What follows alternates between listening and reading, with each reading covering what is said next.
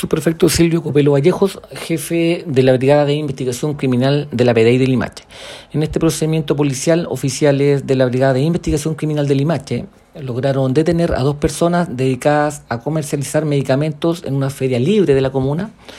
los que no tenían ningún tipo de autorización para ello. La primera persona o detenido corresponde a un sujeto de 41 años de edad, de iniciales JAMC, el que registra antecedentes policiales por infracción a la ley de armas, robo, intimidación y hurto, y fue detenido por el delito flagrante de infracción al artículo 313D y 314 del Código Penal, eh, que eh, obviamente se pone en riesgo la salud pública de las personas, en este caso al efectuar la venta de los medicamentos que le fueron incautados al sujeto. Esta persona, aparte del delito indicado, se le sumó el delito de infracción a la ley orgánica de la PDI por cuanto eh, agredió a los funcionarios al momento del procedimiento.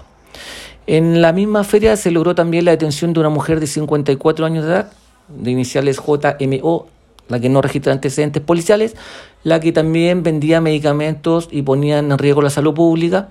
pero en este caso ella lo hacía en un local establecido de la feria eh, donde tenía una autorización para vender insumos médicos, pero no medicamentos,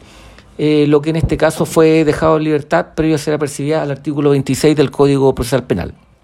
En dicho procedimiento se incautaron 39.588 dosis de medicamentos como tramadol, amoxicilina, omeprazol, aciclovir, salbutamol, entre otros, y esto tiene un valor aproximado a lo incautado de 8 millones de pesos. El llamado que se hace como institución policial a las personas y a la comunidad en general es a no poner en riesgo la salud pública eh, o su salud, ya que todos estos medicamentos, en las condiciones que se comercializaban, no reunían ninguna eh, condición sanitaria, como por ejemplo que estos deben mantenerse a una adecuada temperatura.